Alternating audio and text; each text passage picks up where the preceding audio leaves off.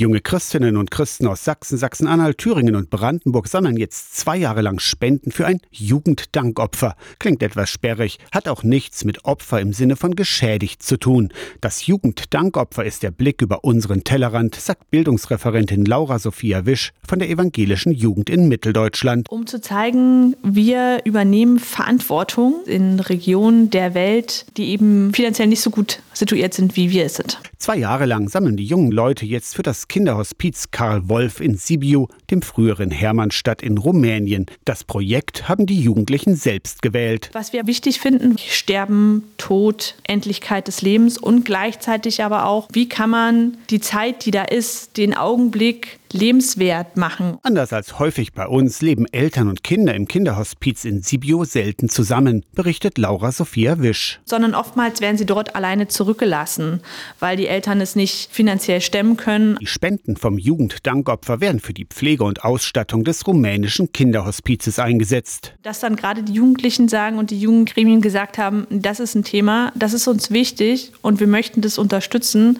ist etwas, was ja auch für die Jugend spricht und nochmal zeigt, wir haben auch das im Blick und es gibt hier kein Randthema, über das wir nicht reden wollen. Beim letzten Jugenddankopfer für eine Schule in Namibia haben die Jugendlichen knapp 20.000 Euro gesammelt. Aus der Kirchenredaktion Torsten Kessler, Radio SAW.